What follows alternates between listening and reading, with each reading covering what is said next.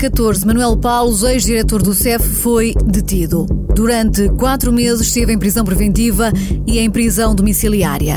Suspeito de corrupção passiva e prevaricação, em tribunal foi declarado inocente.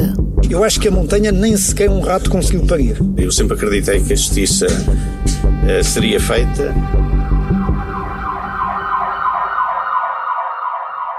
Tive sempre a certeza da inocência dele.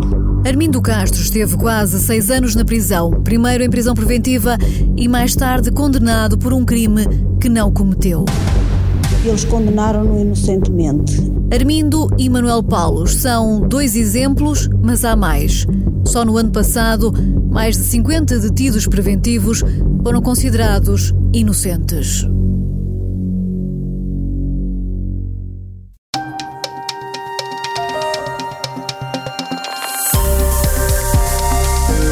Sejam bem-vindos ao Justiça Sem Códigos, o podcast que reflete sobre as questões da justiça aplicadas à vida comum.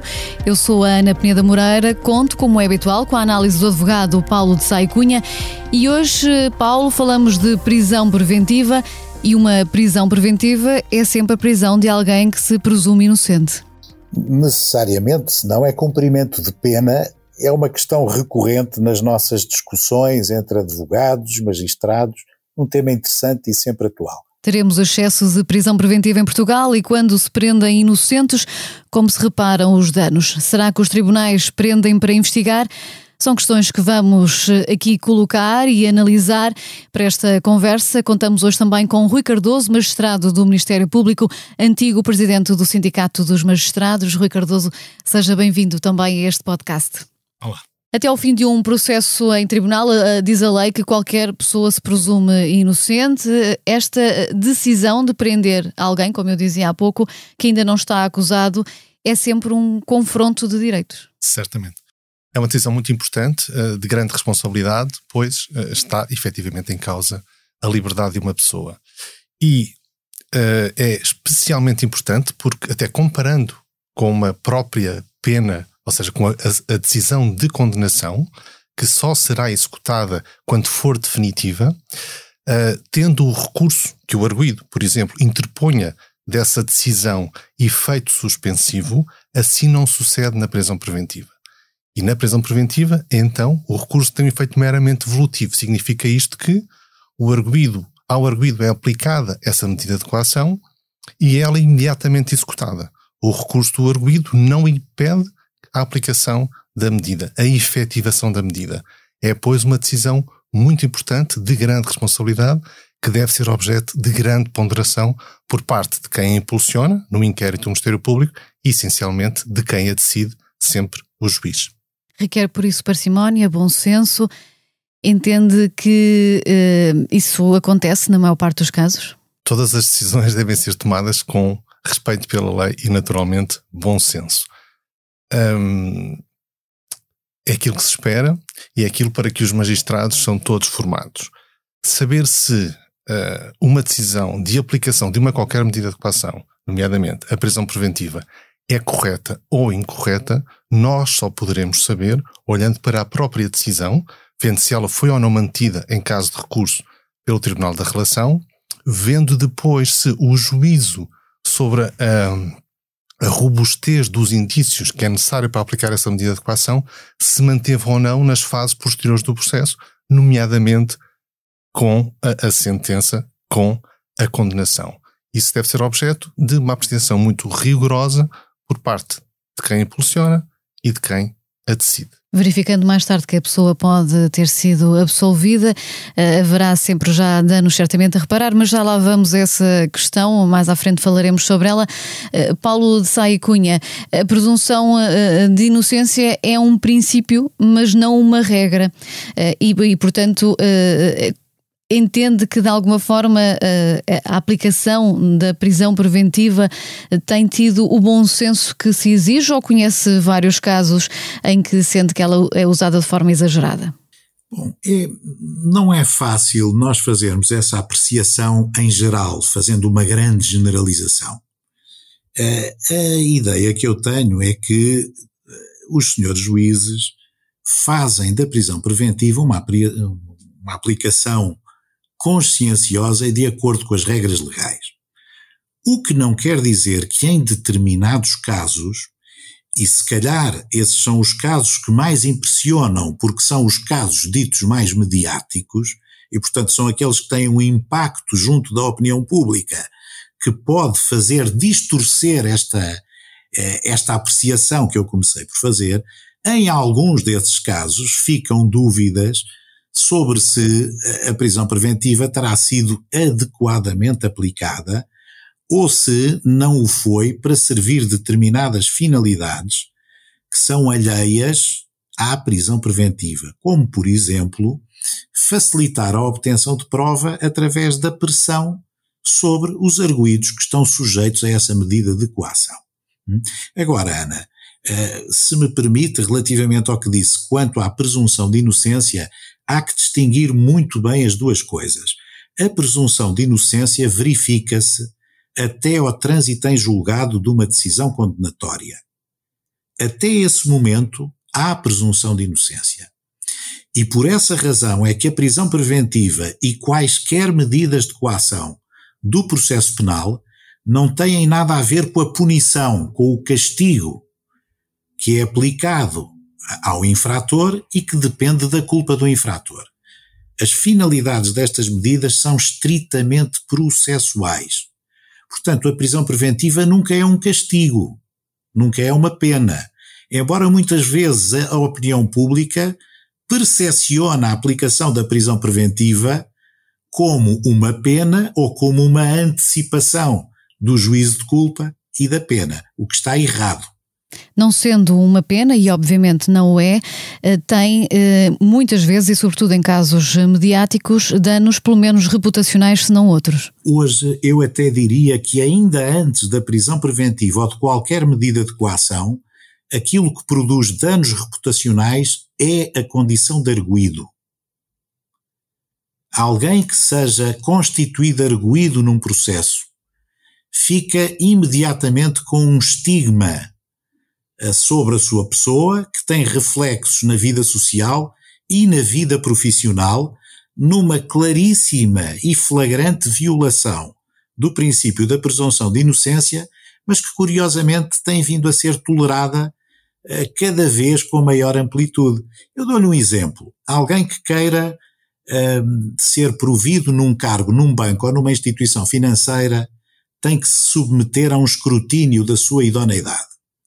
Se no questionário a que tem que responder assinalar que é arguído num processo crime, muito provavelmente o supervisor daquela área de atividade não vai permitir a nomeação desta pessoa para um cargo de direção ou de administração num banco, por exemplo. E basta ser arguído.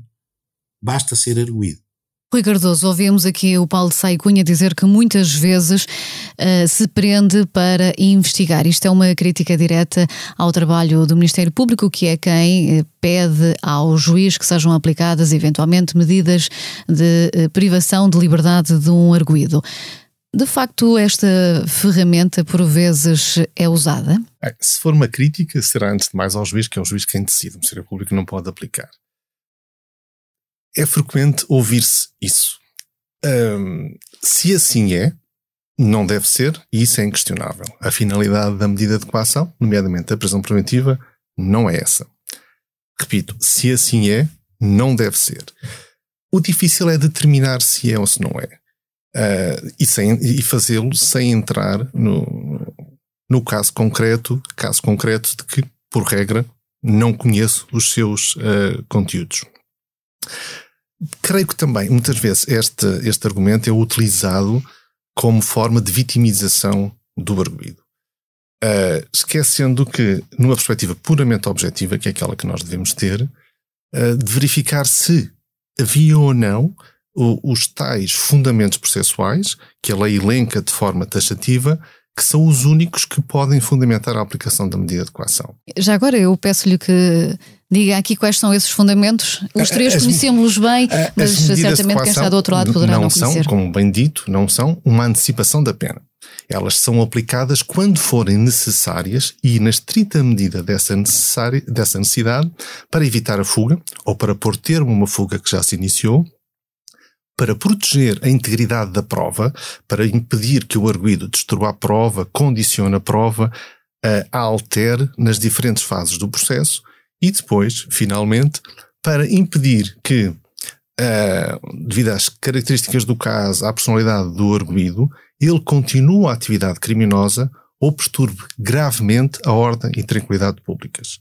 São apenas estas as finalidades que podem fundamentar a aplicação de uma medida de coação e não outras.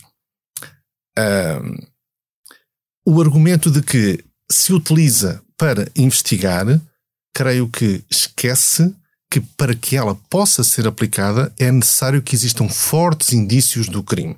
E não é um crime qualquer, tem de ser um crime, por regra, uh, punido com pena de prisão superior, no máximo superior a 5 anos. Há alguns casos de penas menores que a lei excepciona a esta regra. Mas têm já de existir fortes indícios. Se não existirem, se existirem apenas indícios, eles, a medida não pode ser aplicada.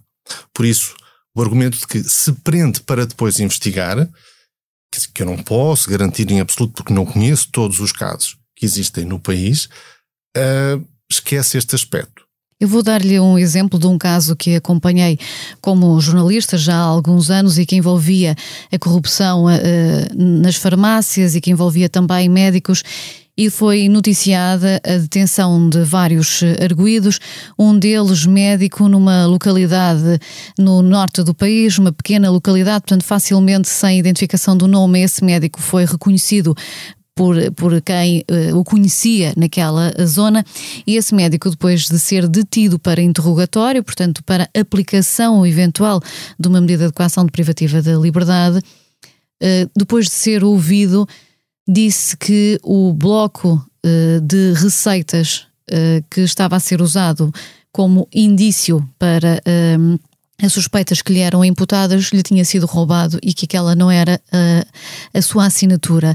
E ali mesmo, perante os juízes de instrução criminal, se provou que aquele homem não tinha absolutamente nada a ver com aquele caso e, portanto, no limite tinha sido alvo de, de um roubo uh, e foi uh, libertado no final da aplicação das medidas de coação aos restantes arguídos.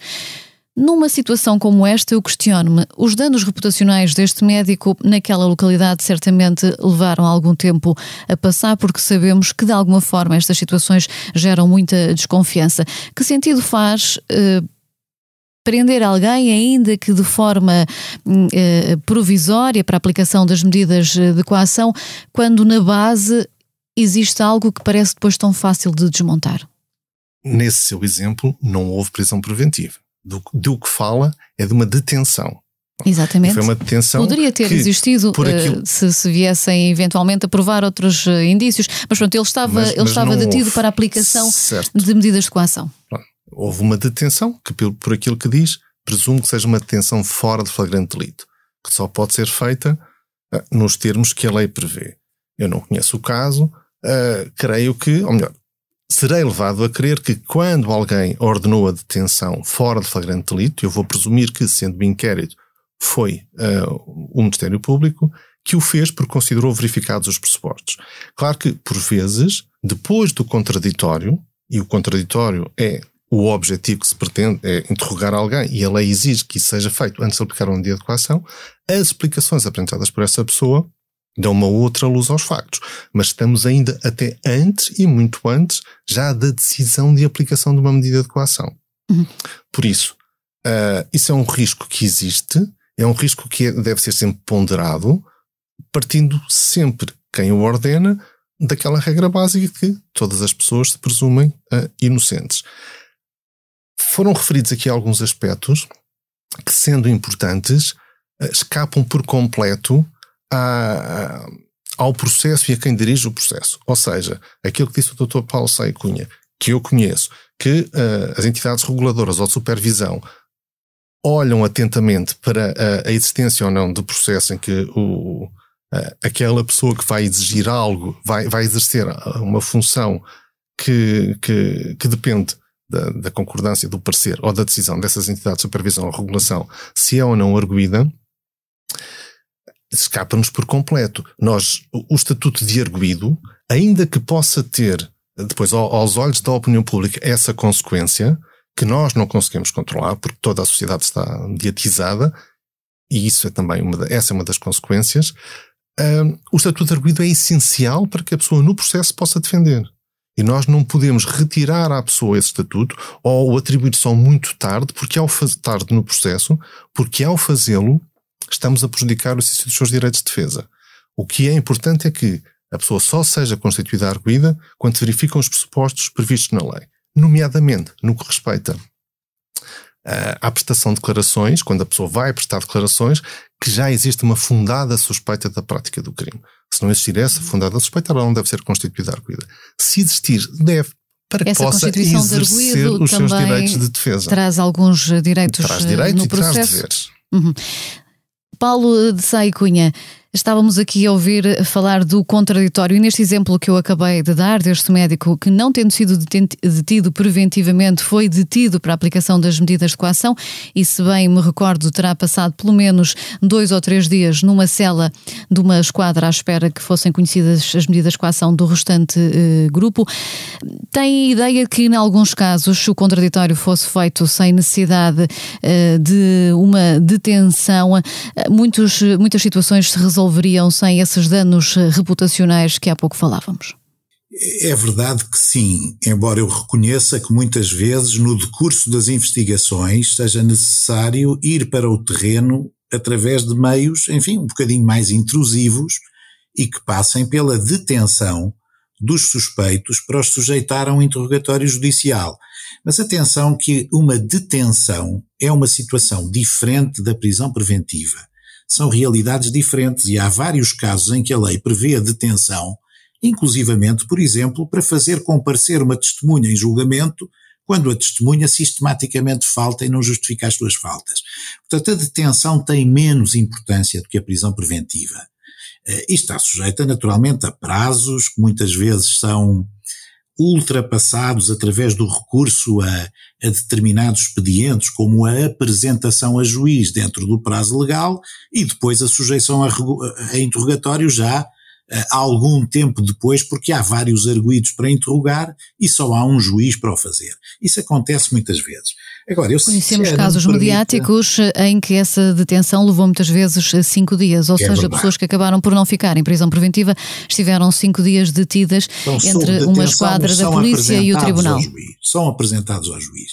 Agora, eu com todo o respeito, eu, eu percebo que o Dr. Rui Cardoso uh, diga determinadas coisas. Eu vou só chamar a atenção para dois factos.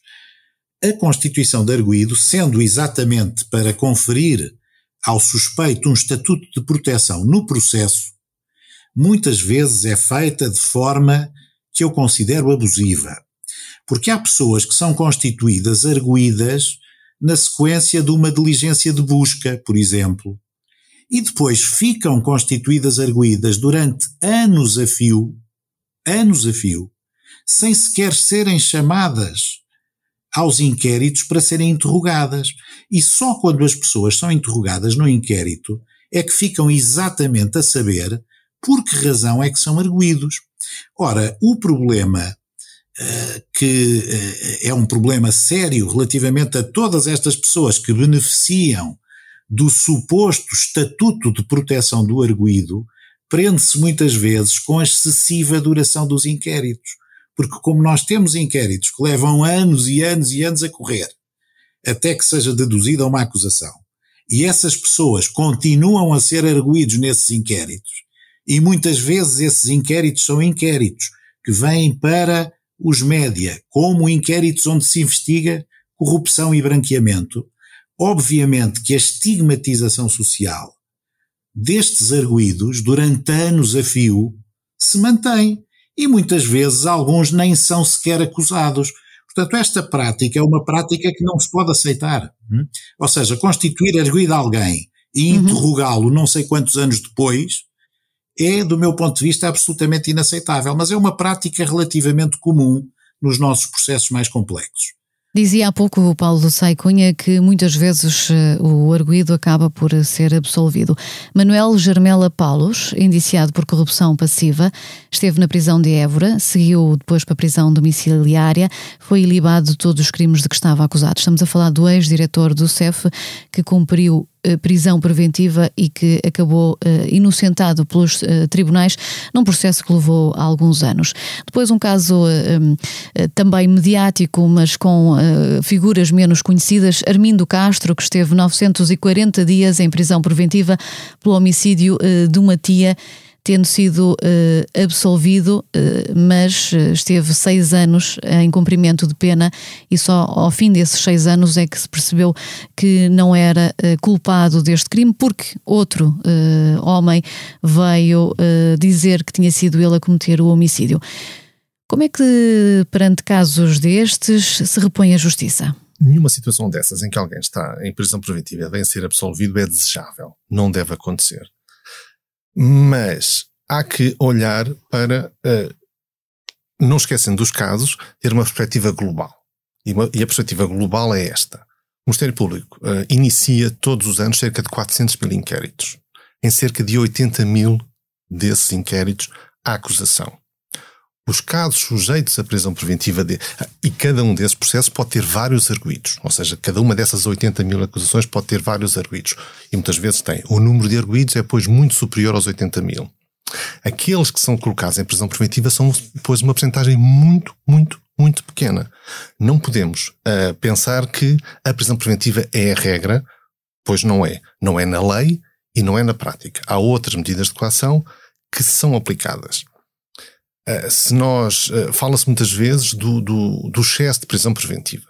Nós só podemos determiná-lo olhando caso a caso e concluindo que, como há pouco vos dizia, como, olhando para as decisões da relação, olhando para as decisões de absolvição, ver, este caso não deveria ter sido aplicado, este caso, este caso foi bem aplicado.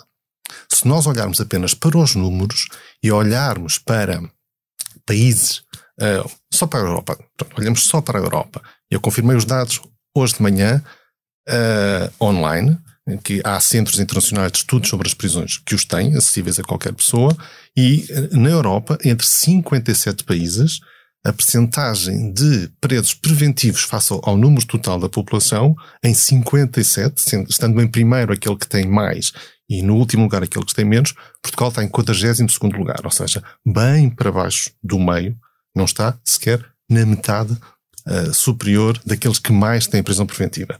E para além disso, uh, Portugal uh, está numa situação que o prejudica até face a outros países, porque Portugal conta, e bem, com preços preventivos todos aqueles que estão em prisão a aguardar o trânsito em julgado podem já ter sido condenados em todas as instâncias comuns, aguardando apenas o, o conhecimento pelo Tribunal Constitucional de um recurso qualquer de fiscalização concreta da constitucionalidade. Enquanto na maior parte dos outros países isso apenas se conta, ou seja, o número de presos preventivos até ao julgamento. O nome em inglês é pre-trial detainees, ou seja, aqueles que estão detidos antes do julgamento. Em Portugal não é só até ao julgamento, é mesmo depois do julgamento, da segunda instância, do Supremo Tribunal, enquanto não houver trânsito que se consideram em prisão preventiva. E, olhando só para isso, Portugal não tem claramente um excesso de prisão preventiva qual é uh, o conforto que, que a mim ou, ou, que isso nos deve dar a todos? Muito pouco, porque nós podíamos ter só 10 presos preventivos e estarem todos mal presos. E havia um excesso de prisão preventiva de 100%. Ou podemos ter 2 mil, que não temos, e estarem todos bem presos. Por isso, só olhando caso a caso, é que nós devemos ter, uh, podemos ter um olhar uh, preciso, fundado sobre o excesso indicou dois casos. Eu vou indicar mais, que eu vi hoje de manhã também, na estatística da, da Justiça. Em 2021, houve 53 presos preventivos que saíram para absolvição. Não foram esses dois, foram 53. Isso é preocupante. Quais as razões? Não conheço. Eu conheço algumas, porque até vejo os acordos e sei o que é que se passou. Há uh, várias razões para isso. Agora, qual é a percentagem aqui? Não sei. A prova não se produziu. Houve. Uh, utilização de alguns expedientes uh, legais, ou seja, faculdades que a lei permite que podem enfraquecer de tal forma a prova que alguém que está em prisão preventiva acaba por ser absolvido. Isso acontece frequentemente, por exemplo, na violência doméstica, com a possibilidade de recusa de depoimento por parte das pessoas que têm uma relação familiar próxima com, com o arguído, haverá outras causas, mas os números da, da, das, das estatísticas da Justiça, da Direção-Geral dos Serviços Prisionais, são esses 53 que estavam em prisão preventiva e que foram soltos por absolvição. Eu dou-lhe um exemplo de um é caso que também acompanhei no passado: 10 uh, eh, guardas prisioneiros que estavam a, a, ser julgados por violência dentro da prisão. Chegou-se à conclusão que um deles, portanto, na fase já de leitura de sentença, estava de férias, não estava sequer na prisão naquele dia são falhas que não deveriam ser eh, admissíveis. Este caso tem muitos anos, enfim, eh, não estamos aqui a analisá-lo em concreto, mas eh, admito que muitas vezes há, há, há, falhas que escapam ao sistema e, e, que são, são casos crassos, portanto, não deveriam ter passado a um olhar atento. Se isso assim aconteceu, não devia ter acontecido. O processo tem, tem muitas garantias em diferentes momentos, mesmo antes da chegada ao, ao julgamento. Não sei porque é que isso aconteceu. Paulo Sai Cunha, uh, muitas vezes questões como esta também se devem ao facto de muitos dos arguídos chegarem a tribunal sem grande possibilidade de postarem na sua defesa, nomeadamente contratando advogados. Bom, isso, isso também se diz para aí, é uma generalização que também se faz. E eu noto, repare, eu concordo com o que o Dr. Rui Cardoso acabou de dizer e comecei por dizer que nós não podemos fazer apreciações demasiado genéricas e valorativas eu nunca me ouvi dizer que há excesso de prisão preventiva em Portugal, porque eu não sei nem tenho meios de o avaliar. Bom, e portanto, eh, eh, aquilo que eu noto é que por vezes não há uma cultura de proteção dos direitos fundamentais da parte de quem no sistema processual penal tem a especial missão de proteger esses direitos fundamentais. E eu estou a falar dos senhores juízes de instrução. E o Dr. Rui Cardoso volta a ter razão quando diz que quem toma a decisão de prender preventivamente são os juízes de instrução.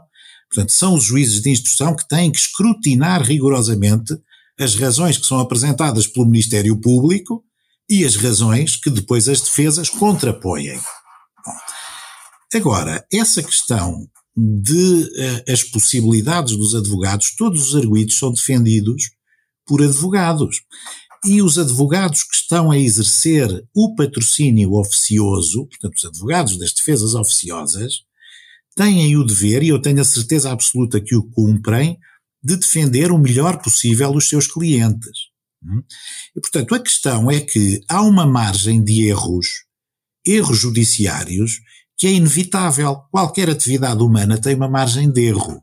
Nós temos é que conter essas margens de erro em limites aceitáveis. É para isso que as estatísticas servem, não servem para muito mais do que isso, é para percebermos se essa margem de erro é uma margem que tem alguma razoabilidade ou não, ou se é insuportável, não é?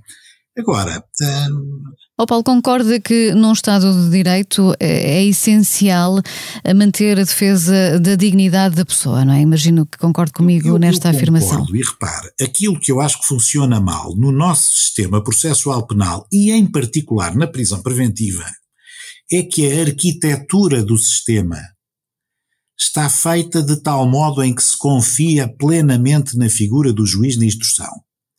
O juiz de instrução é um fiel da uhum. balança que tem que pesar aquilo que são as necessidades do inquérito, os perigos que têm que ser acautelados pelas medidas, precisamente pelas medidas de coação, seja elas quais forem, não só a prisão preventiva, mas as outras.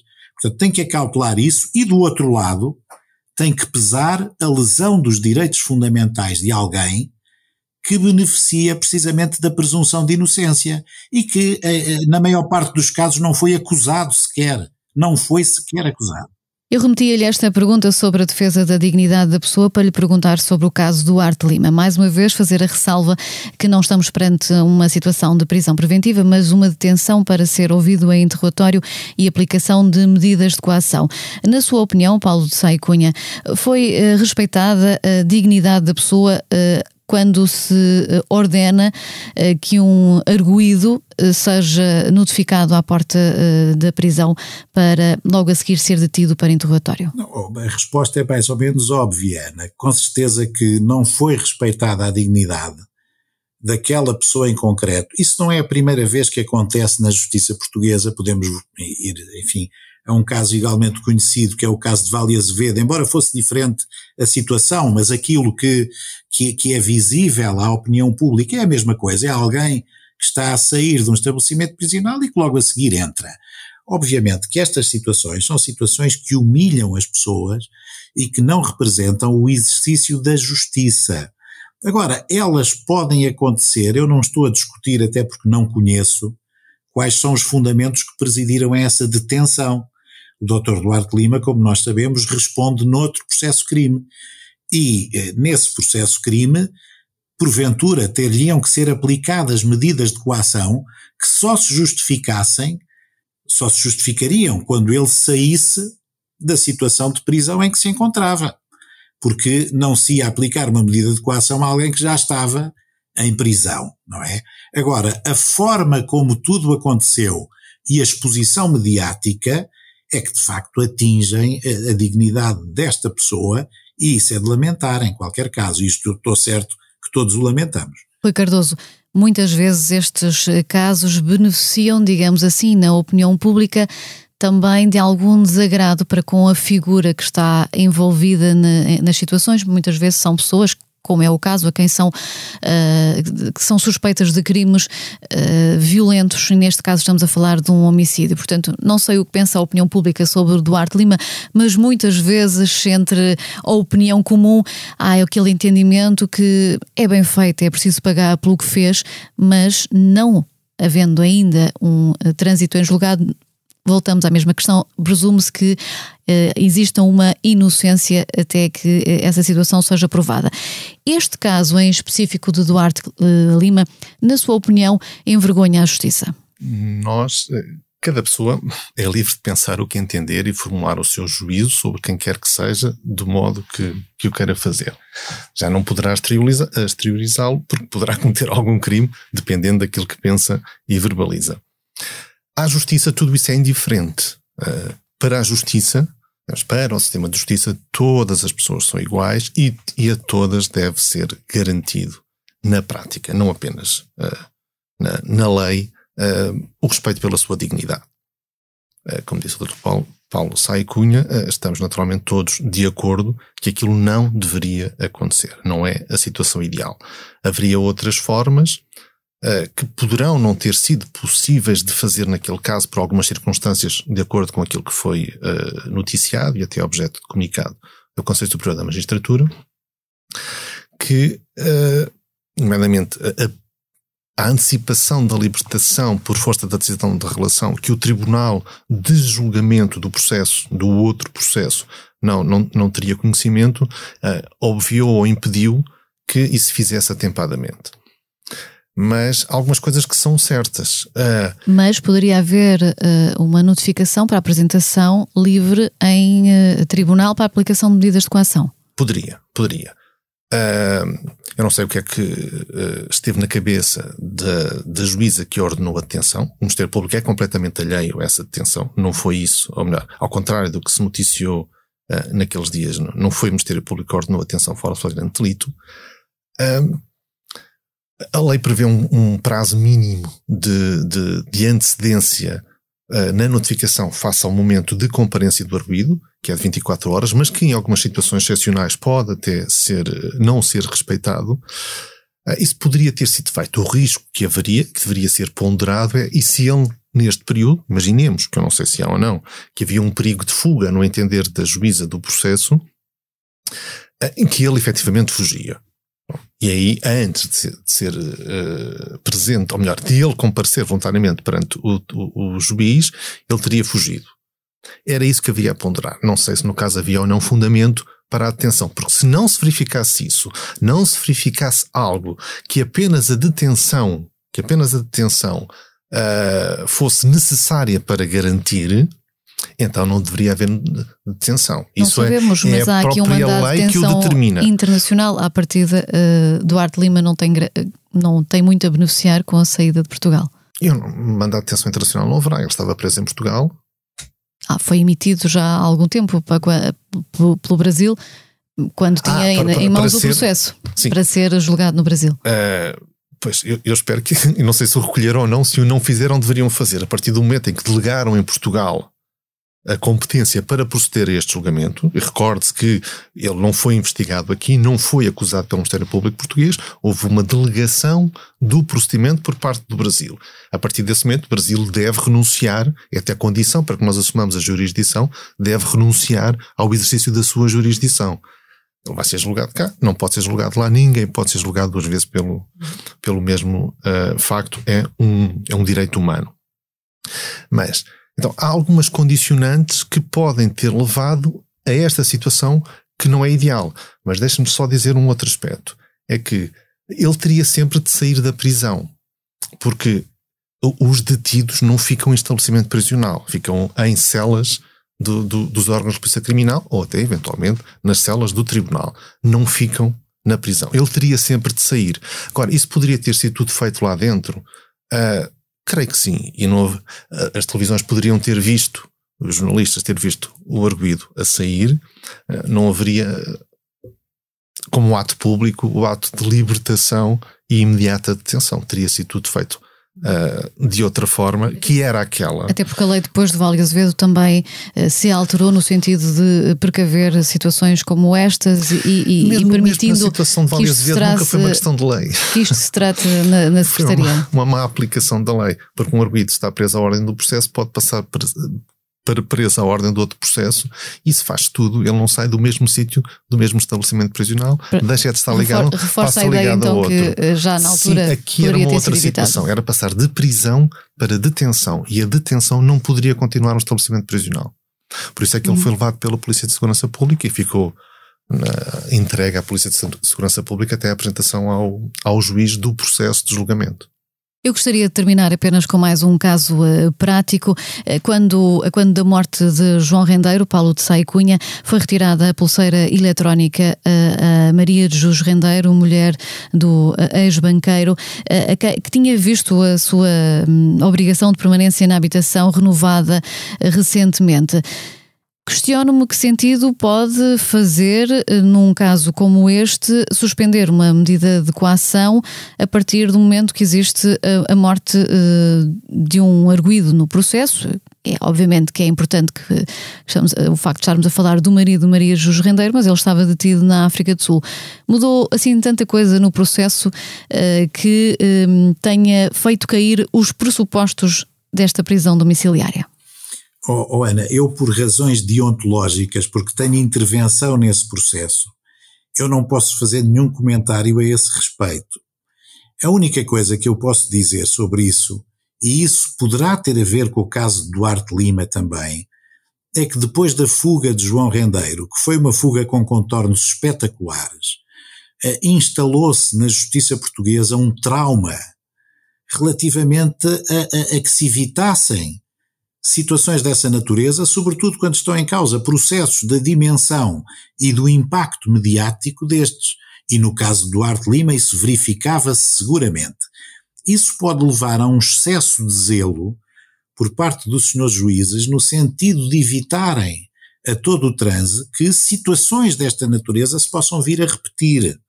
Hum, e, portanto, há que evitar que as pessoas possam fugir numa fase em que até é mais provável que elas venham a fugir do que na fase dos inquéritos em que a investigação está a começar ou vai a meio, não houve acusação, não há julgamento e as coisas ainda não aconteceram. Quando há uma pena transitada em julgado, aí sim há um sério risco de fuga dos arguídos. Mas, curiosamente, nesses casos, muitas vezes não é aplicada a prisão preventiva. Bom, agora, enfim, se cessou uma medida que é uma medida ainda assim privativa da liberdade, a obrigação de permanência na habitação, mas que é menos gravosa do que a, a, a de prisão preventiva, isso em abstrato poder-se-á justificar porque se entendeu que naquelas circunstâncias o perigo de fuga, que era um perigo que existia e que pode ter determinado essa medida, deixou de existir. E isso leva naturalmente a que a medida tenha que cair necessariamente, tem que caducar, porque não é necessária a uhum. partir daí. Rui Cardoso, estávamos perante um eh, arguído, marido de, de Maria Jus Rendeiro, que estava detido na África do Sul, faleceu.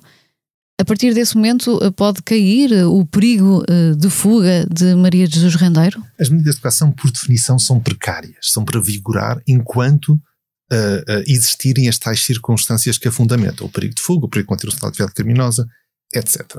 Não conhecendo o caso, ou seja, não conhecendo os concretos fundamentos que levaram a que a medida fosse aplicada e depois fosse alterada para uma menos grave, não conhecendo, uh, conhecendo apenas alguma da coisa, das coisas que uh, foram noticiadas, e não todas, creio que não é difícil perceber o que é que terá acontecido, podendo estar errado. Se o perigo de fuga era, uh, assentava no receio de que ela se fosse uh, juntar ao marido. Que estava uh, detido, e aí, que estava daí detido em determinada pergunta. altura, estava detido em determinada altura, não estava, não, não esteve sempre, não é? Não, acho que creio que não estava no, no, momento inicial. Mas a partir mas do quando momento... há esta renovação de, de, de aplicação ah, da medida sim, de coação, ele já está detido. Sim, mas não havia. E nenhum, tinha ocorrido havia, dias antes de, não, da morte. Mas não havia garantia de que ele viesse a ser extraditado. Havia, digamos, uma convicção que assentava na análise do direito e, do, e, e dos factos, mas não uma certeza. Uh, a partir do momento em que deixa de haver esse, esse uh, fundamento, uh, esse receio de que saísse de Portugal para se juntar ao marido, creio que há uma evidente atenuação das exigências cautelares. E então, em consequência, e em respeito pela lei, a medida deve ser alterada para uma menos grave. Uma medida de coação, mesmo a prisão preventiva, se necessário, se for necessária, pode figurar apenas um dia. Hoje há este perigo e só esta medida que é adequada. Amanhã atenuou-se o perigo, ela deve ser alterada. Essa, essa é a regra. Ou seja, ela é precária por definição, deve vigorar enquanto se mantiverem, não deve ser aplicada no sentido de deve uh, assim permanecer até ao trânsito em julgado, deve ser aplicada com a consciência de que a partir do momento, em qualquer momento que haja uma atenuação das necessidades cautelares, ela deixe de ser necessária, seja excessiva, deve ser alterada. E não há nisso nenhum erro. Não há nisso nenhum, nenhum nada de censurável. Assim deve acontecer e creio que terá sido isso que, nesse caso, aconteceu. E é importante realçarmos no fecho deste podcast, porque muitos destes casos que aqui falamos são eh, mediáticos e é preciso dizê-lo que uma prisão preventiva nunca é a admissão de culpabilidade de, do arguído que possa ser eh, detido e isso deve ficar bem uh, realçado no final desta discussão. Paulo de Saio Cunha, muito obrigada, até para a semana. Rui Cardoso, foi um prazer, esperamos contar consigo para outras temáticas neste Justiça sem códigos, que conta com a sonoplastia, como é habitual, do João Martins, sempre aqui à minha esquerda, também o apoio à produção de Cristiana Cardoso e a coordenação da Joana Beleza. Eu sou Ana Peneda Moreira, o Justiça Sem Códigos regressa na próxima semana. Até lá, respeite os seus deveres, exija os seus direitos.